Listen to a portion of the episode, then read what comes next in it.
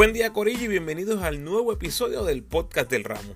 En esta ocasión analizo la AmeriCup 2022 donde Puerto Rico terminó en sexto lugar ganando ante Dominicana e Islas Vírgenes y perdiendo con el medallista de oro Argentina y el medallista de bronce Estados Unidos.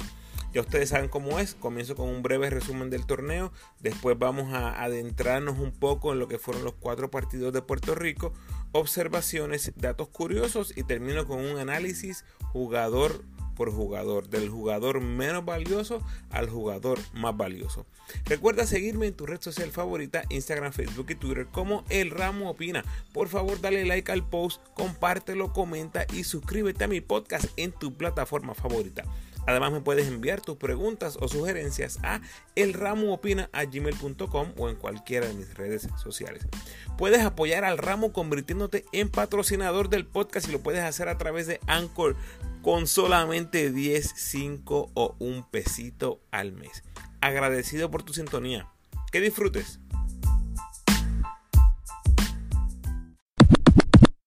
Bueno, sin grandes sorpresas, el AmeriCup 2022, la gran favorita argentina, se llevó el oro detrás de actuaciones fenomenales de sus ex NBAs Campazo, Deck y La Provitola, con actores de reparto realmente fenomenales y dirigidos por otro ex NBA, Pablo Prigioni.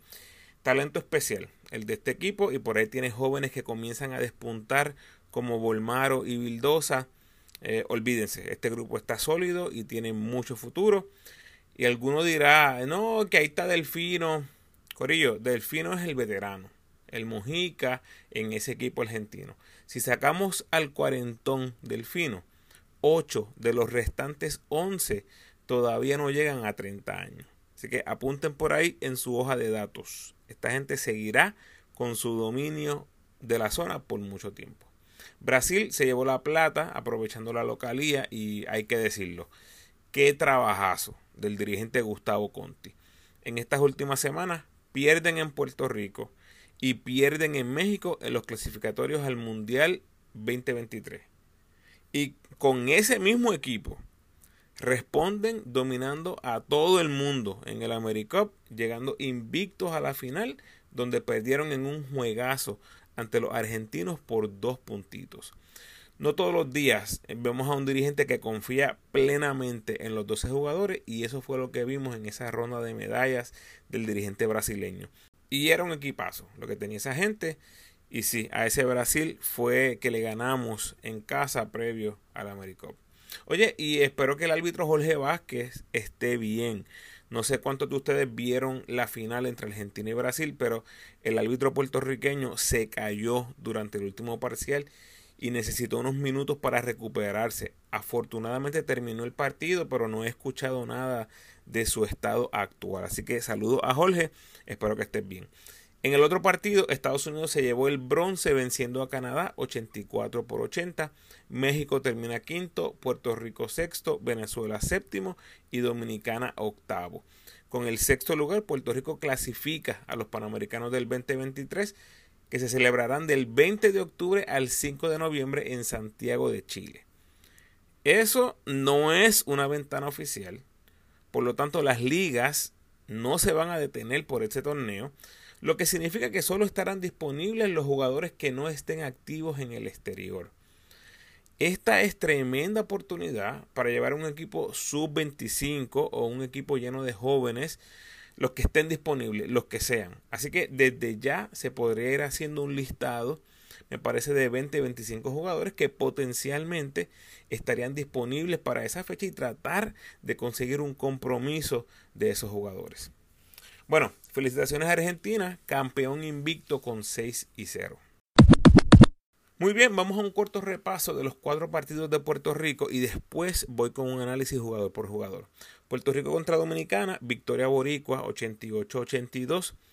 Condit estuvo magistral cargando la ofensiva boricua durante los primeros tres cuartos antes de que Waters se encargara de cerrar el cuarto parcial con un derroche ofensivo espectacular, anotando 12 puntos consecutivos en prácticamente los últimos 3 minutos para sentenciar a los dominicanos. Los más destacados por Puerto Rico, Condit 20 puntos, 6 rebotes, 2 robos, 3 bloqueos, 8-10 de campo, 26 de eficiencia. Y tienes a Waters con 20 puntos, 7 asistencias, 5 rebotes, 2 robos, 8-8 del tiro libre, 6-10 de campo, 25 de eficiencia. Por aquí le van varios datos curiosos de ese partido. Esta dupla de Condit y Waters son los primeros con 25 o más en eficiencia desde que Barea y Jean Clavel lo lograron en febrero 20 del 2021 ante Bahamas. También esta fue la primera vez que dos jugadores del equipo nacional anotaban 20 puntos o más desde que lo hicieron a Isaiah Piñeiro y el mismo Condit el 3 de julio del 2021 en el repechaje olímpico en Serbia. Y también, debido a que son compañeros en los Gigantes de Carolina, son los primeros compañeros del mismo equipo del BCN con 20 o más de eficiencia desde que Emi Andújar y Gilberto Clavel lo lograron el 30 de noviembre del 2020. Otra cosa curiosa, Waters terminó 20 puntos, 7 asistencias, 5 rebotes como les mencioné, uniéndose a jugadores como Barea, Alvarado, Yerreel y Napiel, quienes han logrado esta gesta de 25-5 en el pasado reciente del equipo nacional. Pero tal vez por lo más que recordaremos este juego es porque Puerto Rico permitió 35 rebotes ofensivos. Una barbaridad en cualquier nivel que se juegue baloncesto. En mi vida yo había escuchado de un número tan alto en ese departamento. Debe ser un récord para Dominicana. Si no lo es, está bien alto. Y debe ser un récord para Puerto Rico. Uno de esos récords extraños, pero récord al fin. Y sí, yo entiendo que Dominicana falló de 3, ¿verdad? Tiraron 5 en 26 para 19%. O sea, ahí hay potencialmente 21 rebotes largos. Sorry, Corillo. Sorry. Pero esas 21 pelotas no decían Dominicana en ningún sitio. Y no todos esos triples fallidos son rebotes largos. Cuando se falla el triple, esos balones casi siempre son 50-50 en mi opinión. 35 rebotes ofensivos es inaceptable en cualquier nivel. Y no es como que Dominicana tenía a tres tipos siete pies allá abajo y estaban sembrados en la pintura. No, no lo tenían. O sea, esta actuación completamente inaceptable. Pero se sacó el partido, que es lo importante, lanzando 47% en triple y 88% del tiro libre, que también es algo rarísimo. Para que tengan una idea, en la era de Casiano nunca lanzamos más de 45% en triples y 85% del tiro libre en el mismo partido. Obviamente es la primera y única vez que ocurre bajo Nelson Colón. No tengo la data de cuándo fue la última vez que pasó previo al 2016 cuando Casiano entró a dirigir en la selección. Segundo partido Puerto Rico ante Argentina caímos 99-86 en la mitad la diferencia eran 3 puntos, 47-44 a favor de Argentina. Escuchen esto. Justin Reyes, ahí a la mitad del partido. 11 puntos, 2 asistencias, 1 rebote. George Condit, 7 puntos, 5 rebotes, 1 asistencia. Ismael Romero, 7 puntos, 5 rebotes, 1 asistencia. Esos tres se combinaron para 25 puntos, 11 rebotes, 4 asistencias. Magistral magistral la labor de esa línea frontal. Argentina llevaba 5 en 16 en triples para apenas 31%, lo que nos mantenía en pelea. Y en ambos lados de la cancha se veía el esfuerzo sobrehumano de los boricuas enfrentando a uno de los mejores equipos del mundo. Ofensivamente estábamos mostrando un alto nivel, pero permitir 47 puntos en una mitad era indicativo que por más puntos que metiéramos y por mejor que ejecutáramos en el lado ofensivo, la diferencia se vería en el lado defensivo. ¿Qué pasó en el tercer parcial? Rally de 9-0 los despega 60-52 y no volvieron a mirar atrás en el partido. O sea, en un minuto y 40 segundos Básicamente un pestañal de ojo donde no pudimos mantenernos con ellos ofensivamente y después fue imposible alcanzarlo. En la segunda mitad, esos tres que les mencioné hace unos segundos que tuvieron 25 puntos, 11 rebotes, 4 asistencias, ellos tres se combinaron para 5 puntos, 5 rebotes, 2 errores. O sea, Argentina cerró la pintura para nuestros jugadores más efectivos hasta ese momento y comenzamos a buscar más a Cris Ortiz, quien fue la voz cantante en esa segunda mitad con 17 de sus 21 puntos. Waters, por otra parte, nunca pudo descifrar a Campazo, ni defensivamente ni ofensivamente. Campazo termina con 17 puntos, 15 asistencias y 6 robos, y el Boricua terminó con 7 errores en el partido, lo más alto que ha hecho en su corta experiencia con la selección. O sea, la realidad es que Waters nunca pudo poner su estampa en el partido, ni en ofensiva ni en defensa. La segunda mitad, Argentina lanza de 14-7 en triple, o sea, mostraron una mejoría considerable en el triple y defensivamente se vio como le subieron un poquito, ¿verdad? En esa segunda mitad para despegarse definitivamente. Otros números interesantes de este partido, Argentina 14 rebotes ofensivos, Puerto Rico 4, Argentina 19 puntos en segundas oportunidades, Puerto Rico apenas 4 puntos en segundas oportunidades. Obviamente, Deck Campazo y la Provitola demostrando por qué son tipos de nivel NBA. Los tres terminaron con unas líneas estadísticas estupendas ante Puerto Rico. Por Puerto Rico, Cris Ortiz, 21 puntos, fue nuestra punta de lanza en la segunda mitad. Y la razón por la que Argentina no ganó por 20 o 30, ¿verdad? Esa es la realidad.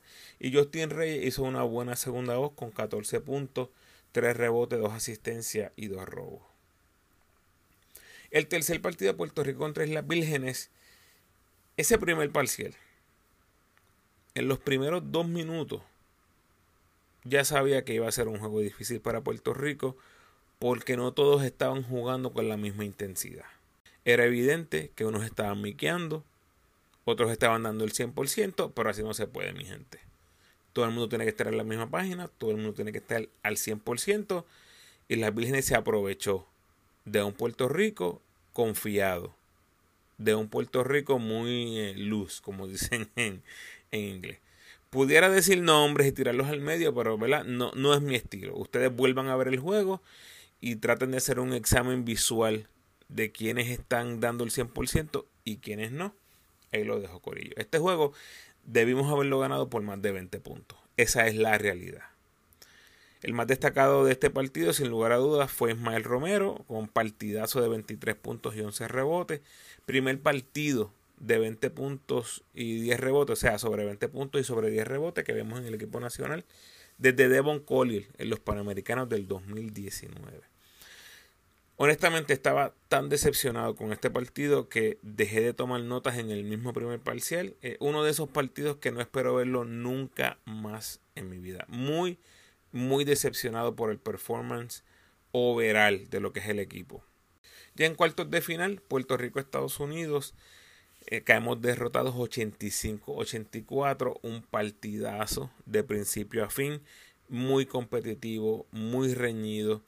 Puerto Rico contó con diferentes héroes ofensivos a lo largo del partido, terminando con cinco jugadores en doble cifra eh, un juego que definitivamente se pudo haber ido para cualquier lado. En la realidad, un juego donde lanzamos 17% en triple. O sea, tiramos malo, malo, malo. Y aún así estuvimos en juego. 23 asistencias contra 8 errores. Eso es indicativo de un partido bien jugado. Son pocos errores, muchos pases, pases convertidos en canasto. Al final, mi gente, la diferencia fue un puntito una jugada, un error cometido, una mano que no se alzó a tiempo, llegar tarde a una rotación, un bote en el aro que no nos favorecía, una falta que no pensamos. Eh, es parte del deporte, gente. Así es el deporte. El canasto final de, de, de Noriscol, o sea, el refuerzo de los Atléticos en la final, fue ante una buena defensa de Justin Reyes. Hay que darle todo el crédito a Estados Unidos. Le dimos una batalla enorme pero no pudimos cerrar el partido. Y aún hasta el final, hasta el último segundo, tuvimos chance de triunfo. Como dije, mucho crédito a todos. E, en el primer parcial tuvimos muy buenas aportaciones de Chris Ortiz, Tremont Waters, Ismael Romero y Condit. El segundo parcial eh, fue el parcial de los vaqueros, ¿verdad? El show de Javier Mojica y Ismael Romero que nos cargaron ofensivamente en ese parcial. Pero los más destacados, sin duda, fueron Waters, que terminó con 9.8 asistencias, 2 rebotes y un robo solamente en la segunda mitad. Y el cuarto parcial, que fue el show de Ethan Thompson, cargándonos de forma magistral. Estaba en todas Ethan Thompson en ese parcial, terminando con 12 puntos, 4 rebotes, una asistencia y un steal. Ethan anotó la mitad de los puntos del equipo en ese cuarto parcial. Ya hablando de pronóstico, ¿verdad? El pronóstico que les di en la previa o la mini previa que estaba incluida en el análisis de la ventana pasada, pues se dio al pie de la letra. El papel lo predijo y los partidos fueron por el papel. Victoria emocionante contra Dominicana, derrota ante Argentina y victoria ante las Vírgenes. Eh, me escribió un amigo, seguidor, eh, Tommy Figueroa Rosa, y me preguntó por mi pronóstico. Y le dije a él lo que olvidé decir en el podcast. El papel dice que llegábamos a cuartos y perdíamos con un favorito. Y eso fue lo que pasó. En otras palabras, o sea, que el piso de este equipo de Puerto Rico era terminar tercero en el grupo y posiblemente quedar fuera de cuartos. Y el techo era una semifinal, dependiendo con quién era el cruce en cuartos de final. Bueno, pues desafortunadamente no nos tocó el techo, no pudimos llegar a la semifinal, pero afortunadamente tampoco nos tocó el piso, o sea, nos fuimos por el libro. ¿Se entendió? si no se entendió, dale en el cassette. Corillo, este torneo se fue por el libro. Los tres mejores equipos entrando al torneo fueron los medallistas. Y aún ganándole a Estados Unidos, nos hubiera tocado una segunda dosis del baloncesto argentino, donde obviamente hubiésemos sido los underdogs. Lo positivo en este escenario es que hubiésemos estado luchando el bronce, obviamente.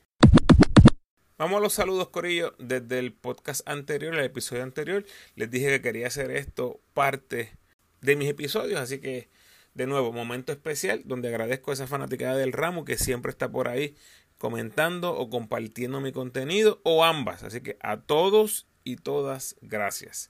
Saludo especial a José Tirado, Alfonso Garrido Marín, Jack Mergal, Yail Quintero, Mikey, Juan Rivera, Jorge Allende, José Romo, Víctor Pérez, Iván Rodríguez Vega, La Cápsula Bostoniana, Charlie Ortiz Gutiérrez, Elio Robles, José Irán Mangleró, Emilio Cordero, Heywood Sánchez, Keliams Martínez, Carlos Pérez, Cristian Soto, Juan Manuel Serrano, Luis Rafael Aguilar, Ricardo Ramírez, Juan Pérez, Pablo Cora, José Resto López, Carlos González, Nilda Hernández, Javier Torres, Genoveva Díaz, Eric Gutiérrez, Raúl González, Héctor José González, Fabián David Valdés, Tom Pichardo, Víctor Cardona, Rafael Ramos, Aníbal Sánchez, Juan Carlos, José Tirado, Jorge Ramos, Emanuel Marrero, David Colón Jr., Vitalio Santiago, Diane Rodríguez, Javier Negrón, Fausto Estrella, Freddy Colón, Luis Torres, Anthony Figueroa, Gabriel Rodríguez Nieves, Wigberto Ramos, Rubén Nieves, Carlos Rodríguez, Javier Ruiz, Gretchen González,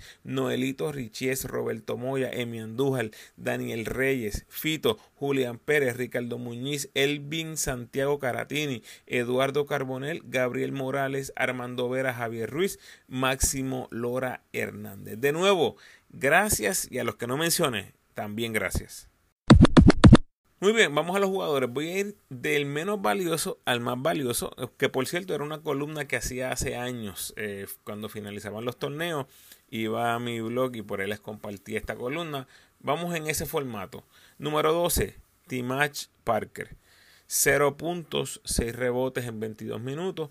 Yo sé que no está en el equipo por ser una amenaza ofensiva, eh, es un bouncer, ¿verdad? Para hacer cortina, imponer respeto en la pintura. Pero si un equipo te está matando en los rebotes ofensivos, al son de uno por minuto como nos hizo Dominicana, y el dirigente ni mira para donde ti, e, es hora de repensar el motivo para llevarnos un jugador así. Nada en contra de Timach, lo aplaudo por responder al llamado, pero si no va a cumplir el rol que se le dio, hay que buscar otras alternativas. Y crédito a Timach, participó en 8 de los 10 partidos de Puerto Rico en el proceso de clasificación al AmeriCup y eventualmente al AmeriCup. Fue el más, el jugador que más partidos vio en todo este proceso. En general, en todo el torneo, esos 8 partidos, tiró de 6-1 de campo con 9 puntos y 17 rebotes en 72 minutos. Número 11, Steven Thompson, 8 puntos en apenas 17 minutos. termina fuera de la rotación como el jugador número 12. Tuvo un debut aceptable ante Dominicana, pero la verdad es que su impacto no era palpable en casi ninguna faceta del juego. En la 2 los minutos fueron para Mojica o Plomer, incluso hasta combinaciones de J. Deli Waters, vimos por unos minutos. Y en la 3 fue su hermano Ethan, quien al final del día fue el favorecido por Nelson Colón. Honestamente, no creo que esto determine su futuro en el equipo. Ahora Steven regresa a Europa para seguir puliendo sus destrezas, yo lo veo como una pieza a futuro. Y estos dos jugadores, 11 y 12, Steven y Timach, a lo mejor ustedes ven a Steven como el 12, Timach el 11, no tengo problema, pero los tengo en las últimas dos posiciones en mi ranking de MVP. Posición número 10, Alfonso Plomer, 6 puntos por juego, 6 en 17 triples, 35% en triples, con 1.5 por juego fue nuestro líder en triples apenas 36% de campo en 17.3 minutos. Para mí era evidente que Nelson Colón lo empezó a favorecer por encima de Mojica una vez se dio cuenta del impacto que podía tener en el equipo. Recordemos que Plomel viene de tener un partidazo en lo que fue el partido ante Uruguay en la ventana FIBA, en los clasificatorios al Mundial del 2023. Y por eso es que me parece que en esos primeros tres juegos vimos a Plomer que jugó 10 minutos más que Mujica en total. O sea, lo que trae Plomer, ofensiva instantánea saliendo del banco, mucha energía, pero obviamente vimos que en el momento crucial ante Estados Unidos, Nelson se fue con su caballo y el capitán del equipo mostrando respeto a su vaquero mayor. En ese último juego, Mujica jugó 28 minutos contra 7 de Plomer. Igual me parece bastante claro el trending aquí. Nelson no es ciego y este muchacho Plomer mostró mucha promesa. Lo que vi de Plomer no le tiene miedo al momento, es atrevido, bastante parecido a como empezó Jean Clavel.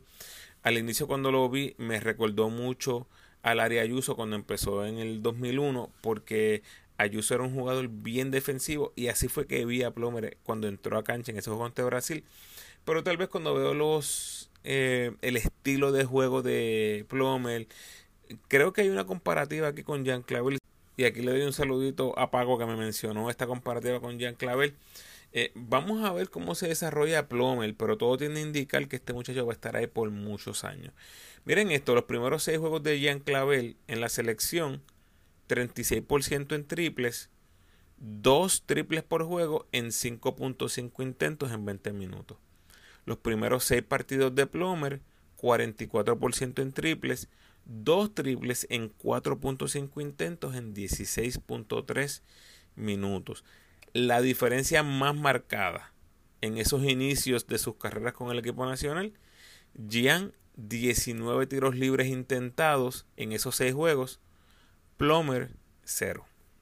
En la posición número 9 tengo a Jordan Cintrón 11 puntos, 2 rebotes, 3 asistencias, 2 tapones, 6-6 del tiro libre en 33 minutos. Si miramos ese conglomerado de estadísticas como una sola participación, o sea, un juego de 33 minutos, en un jueguito que él haga 11 puntos, 2 rebotes, 3 asistencias y 2 tapones, 6-6 del tiro libre, son buenos. Tuvo su momento de gloria ante Dominicana, aportando en casi todas las estadísticas en ese partido. Pero al igual que Chris Ortiz, es un 4 pequeño undersize. Yo sé que es lo que tenemos, pero me pregunto si a futuro este muchacho saldría mejor si se desarrolla como un 3 estilo Philip Wheeler. Creo que es lo que está pasando con Philip Wheeler. Me parece que pudiera, que pudiera llevarse a Jolan Cintrón por esa línea. Es atlético, buen lanzador, se atreve a tirar el tiro de 3 y con muy buenos instintos en defensa, pero todavía está crudito. Me parece que fue muy buena esta primera experiencia con la selección. En la posición número 8 tengo a Chris Ortiz, 8 puntos por juego, 3 rebotes, 2 robos, 41% de campo, 36% en triple, apenas 6.8 de eficiencia. Fue nuestro cuadro inicial en todos los partidos. Uno de los tópicos favoritos de algunos de ustedes, los que me siguen en las redes, es ¿por qué tenemos a Chris Ortiz ahí en la 4? Gente, esto es lo que hay. Con Ortiz en la 4 se abre la cancha porque tiene el tiro exterior es más difícil defendernos y nuestros hombres pequeños tienen más libertad para operar en penetraciones. Igual nuestro hombre grande, George Condi, también tiene un poquitito de más espacio para operar abajo del canasto. Algunos mencionaban, ¿por qué no empezamos con Romero en la 4, Condit en la 5 o 4 y 5? Viceversa, es lo mismo. Con ellos, si hacemos eso, no tenemos el tiro exterior en la 4 y la 5. Y más triste todavía es que no tenemos esa ofensiva saliendo del banco. Lo que estábamos haciendo era Condit y Romero compartiéndose esa posición de, centro. Que yo entiendo, yo entiendo que fue efectiva y entiendo por qué el coaching staff lo está haciendo. Ahora, ¿por qué Chris Ortiz está en la posición 8? Les voy a ser honesto. Hasta consideré ponerlo más abajo en la lista. Los dos triunfos de Puerto Rico fueron sus peores juegos estadísticos. Y su mejor partido del torneo, que por cierto ha sido su mejor juego en la selección, perdimos por doble dígito. Fue el partido entre Argentina con 21 puntos eh, prácticamente ¿verdad? en vano se van esos puntos. Los demás partidos bajo de 10 de eficiencia, muy pobre realmente lo que vimos de, de Cris Ortiz, aparte de ese juego contra Argentina.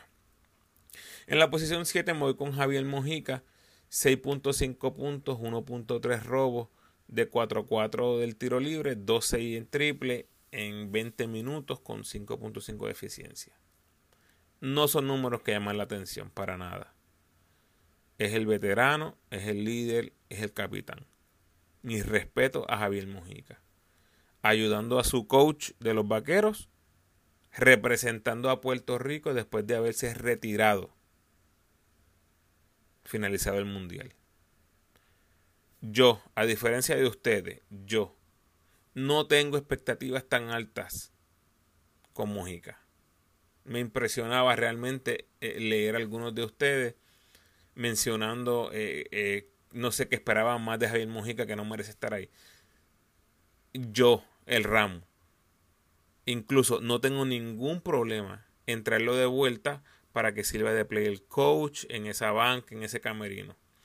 Tiene el respeto de los jugadores y personas así, jugadores así, hacen falta en los equipos como les dije hace un ratito cuando hablé de Plomer, en el momento de la verdad y cuando las millas contaban, tuvo su mejor juego del torneo ante Estados Unidos, haciendo todo lo humanamente posible para llevarnos a esa semifinal. Yo sé que él no está a ese nivel. Díganme ustedes entonces, ¿dónde están los que sí están a ese nivel? Pregunta reflexiva, pregunta abierta. Ahora les comparto otra pregunta que tienen algunos de ustedes. ¿Es este el final de Mojica en la selección? Debería serlo. Estoy de acuerdo, pero no creo. Número 6. Jader Fernández. ¿Cómo Ramos número 6? Sexto mejor jugador del equipo. Claro que sí.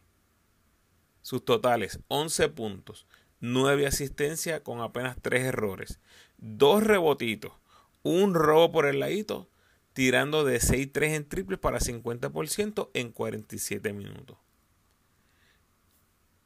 Yo le doy aplos a Jader. Y no lo pongo más alto porque no puedo. Para él, un sueño cumplido. Jugar en la selección grande. Pero yo no le vi nerviosismo ni un fulat de ser algo que no era. Honestamente, nunca lo vi tratando cosas que él no pueda hacer en la cancha de baloncesto.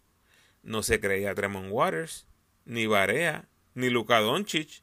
Sabía quién era, sabía lo que podía aportar y buscó los momentos para tomar sus tiros y crear para otros. Excelente su participación. Más aún, cuando si mirábamos la lista de armadores para el equipo nacional antes de la ventana, me gustaría saber cuántos nombres hubiésemos dicho antes de decir Jader Fernández. Si estas semanas fueron debut y despedida, gracias Jader. Lo hiciste excelente, cumpliendo tu rol a la perfección, al punto que Nelson hasta lo dejó junto a Tremont Waters en ciertas ocasiones. ¿Quién ¿Quién se hubiese imaginado eso? Dos jugadores de 5-2 o más bajitos. jugando al mismo tiempo. Aplauso gigante a Jadel Fernández. Número 5, Ethan Thompson. 8.3 puntos por juego, 1.8 rebotes, 48% de campo, 40% en triple, 82% del tiro libre, 9 de eficiencia. Se los dije después de la ventana. No había que desesperarse. Tarde o temprano íbamos a ver de lo que estaba hecho este muchacho.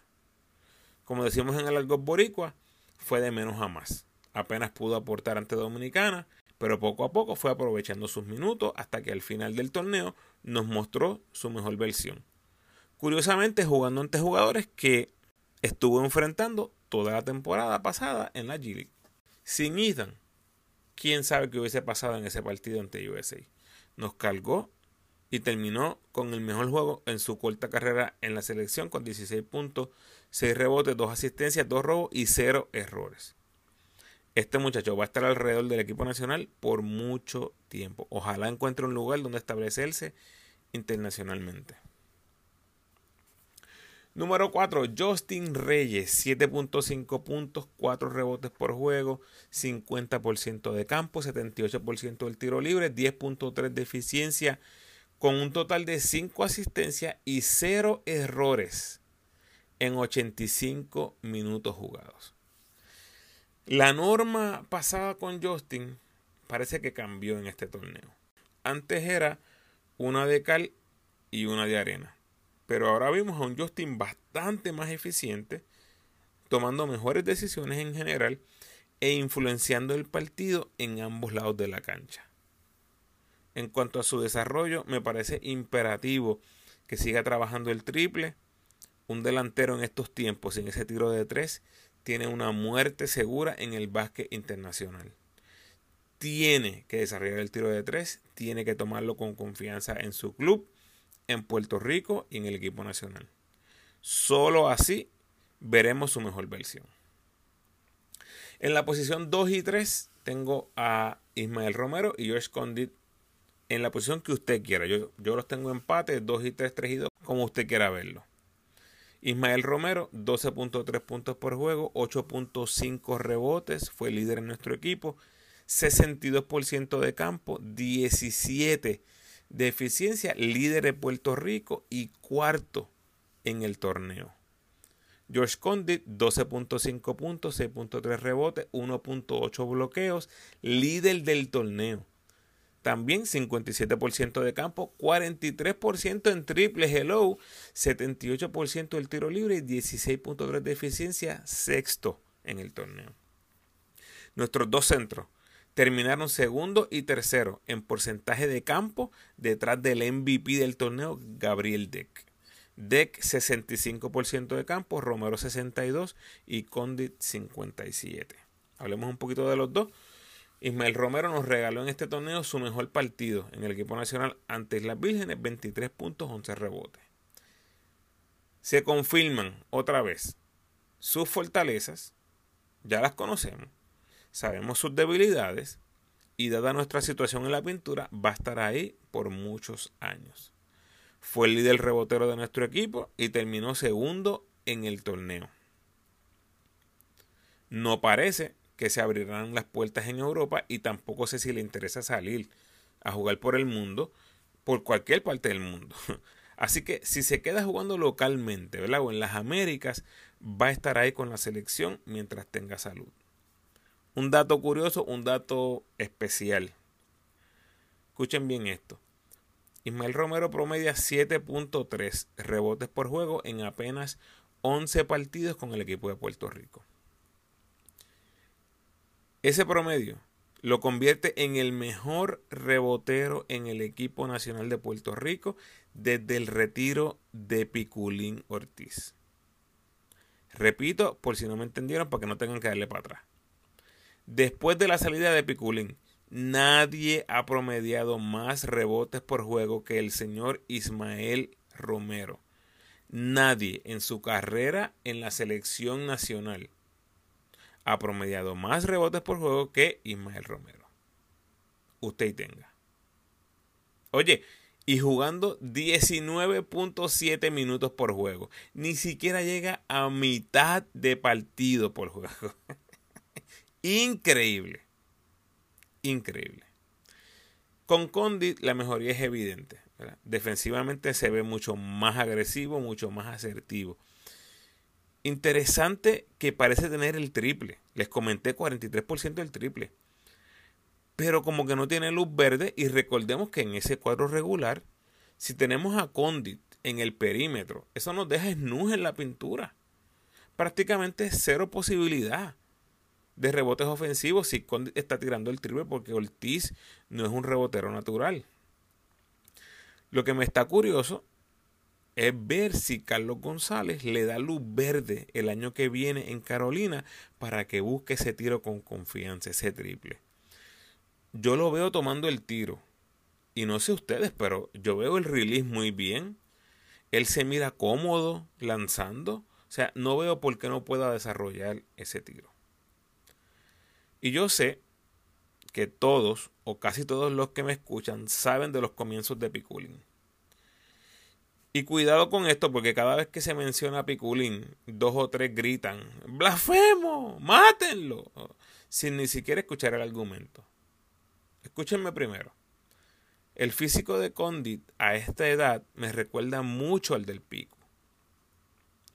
Piculín pesaba 225 libras cuando sale de Oregon State. Y Condit está más o menos igual entre 225 y 235 libras cuando sale de Iowa State. Físicamente se me hace bien parecido. ¿Qué pasó con Pico? Eventualmente el desarrollo físico del Pico se mezcló con sus destrezas y sus fundamentos y olvídense, se llevó a todo el mundo enredado. Yo espero ver en Condit ese mismo desarrollo físico. Ya vimos que tiene el instinto defensivo del Pico, lo tiene. Donde está la gran separación es en el dominio del juego interior ofensivo como he dicho antes, si yo veo progreso, yo voy a estar contento. Yo no estoy pidiendo que mañana Condit sea un tipo de 30 puntos, 15 rebotes y 5 y cinco tapones. No. Es que trabaje en sus debilidades. Y la próxima vez que lo veamos en el equipo nacional, veamos progreso. Si Condit termina siendo la mitad, la mitad de lo que fue el pico, irá a la historia como uno de los grandes centros de la selección. Con la mitad nada más. Ustedes saben que es la verdad. Búscalo, hijo. Un dato curioso con Condit que les compartí durante el torneo es que lleva seis partidos corridos con al menos un tapón. Es el primer boricua que lo logra desde que Jorge Brian Díaz lo hiciera por ocho partidos corridos entre los Juegos Centroamericanos y del Caribe 2018 y las ventanas 2018 y 2019. Y llegamos al número uno, jugador más valioso de nuestro equipo, Tremont Waters. Con 14.8 puntos fue el líder en el equipo, 8.8 asistencias, líder del torneo. Segundo, Facundo Campazo.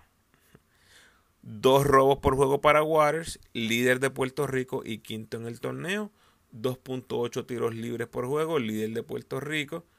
64% de dos puntos, apenas 20% en triple. 16.5 de eficiencia, terminó quinto en el torneo. Y 28.8 minutos por juego fue el líder en nuestro equipo. Creo que sin duda alguna es el MVP de nuestro equipo nuestras dos victorias y la derrota ante USA, Waters fue un jugador clave, guiando nuestra ofensiva, creando para otros y en los momentos cruciales le pusimos la bola en las manos para que él fuera quien creara, para que él fuera quien decidiera. Eso tú lo haces con tu mejor jugador, con tu MVP. Destruyó a la defensa dominicana que no supieron cómo contenerlo hizo lo propio ante Islas Vírgenes, empleándose a un porcentaje de sus capacidades. Y ante USA terminó con un doble doble en puntos y asistencia, algo que no veíamos desde que Gary lo logró en el repechaje en Serbia el año pasado. La pregunta es obvia.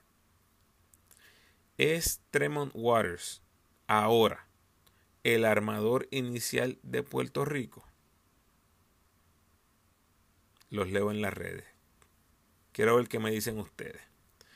Y antes de hacer un resumen de dónde estamos con nuestro equipo, escuchen este último dato.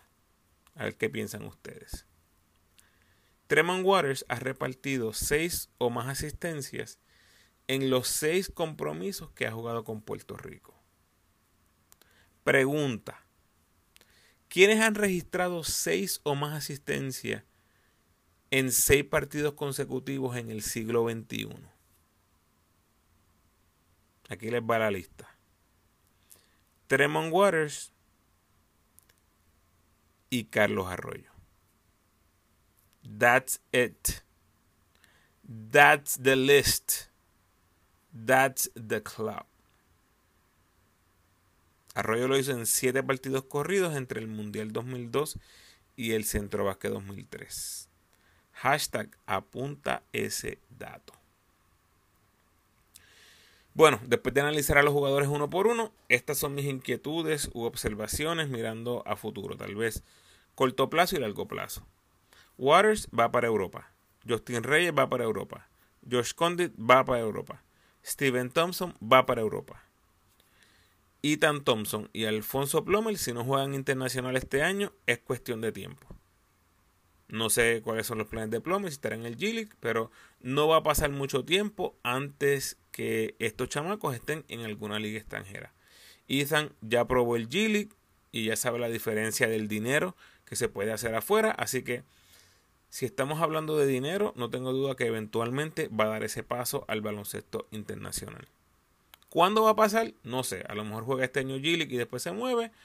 O a lo mejor este, este mismo año consigue algo afuera. Pero de que va a pasar, va a pasar y va a pasar con ambos. Con Ethan y con Alfonso. Cuestión de tiempo. Romero es un jugador de alto calibre en lo que puede hacer. Se me hace muy difícil entender por qué no está jugando afuera en algún lugar. Pero Igual vemos el caso de Angelito. Honestamente, cada persona, cada jugador es diferente, así que ellos tendrán sus razones. Hemos visto que Romero prefiere jugar en las Américas, en las ligas donde se habla español, pudiera ser eso un factor importante, pero es un jugador que puede tener un gran impacto en cualquier equipo en el mundo. Vamos a ver qué sucede con Romero. No importa dónde juegue Romero tiene su puesto seguro en la selección. Gary está afuera. Gian va a estar afuera. Jordan y Marcus Howard están afuera. También van a estar activos en el baloncesto europeo. Jordan Cintrón, esperemos que pueda conseguir algo por ahí en la G-League. Lo mismo con Taekwondo Rolón, con Jordan Murphy. Queremos ver esos jugadores desarrollándose. Esperemos que se resuelvan los casos de Angelito y de Emi, porque podrían ser grandes contribuyentes al equipo nacional. Por ahí sigue estando Holland jugando a un alto nivel. Y no he mencionado a Willer y Piñero, que están en proceso de recuperación y ambos son talentos que poco a poco van a despuntar también en el baloncesto internacional.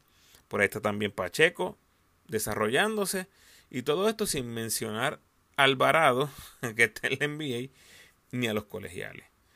Tenemos un buen futuro. Hasta aquí nos trajo el barco, Corillo. Los leo en las redes.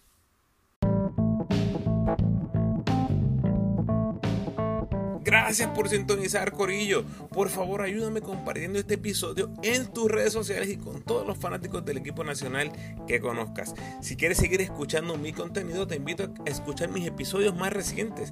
En el 144 está el análisis de la pasada ventana.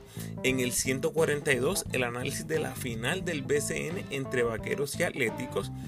Del episodio 99 en adelante está la serie de entrevistas que titulé La Plata Olvidada, celebrando en esta ocasión el 25 aniversario, este agosto del 2022, celebrando el podio más alto alcanzado por cualquier equipo boricua en la historia de la selección.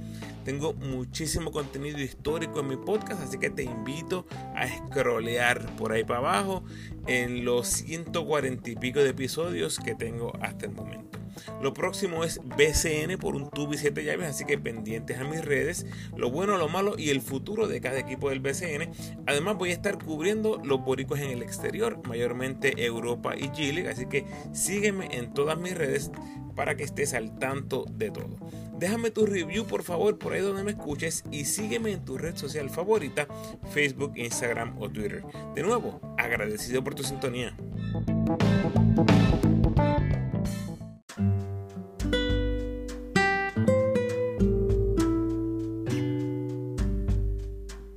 El pensamiento de hoy. El que solo dice la verdad no tiene que preocuparse de que olvide algo. Bendiciones.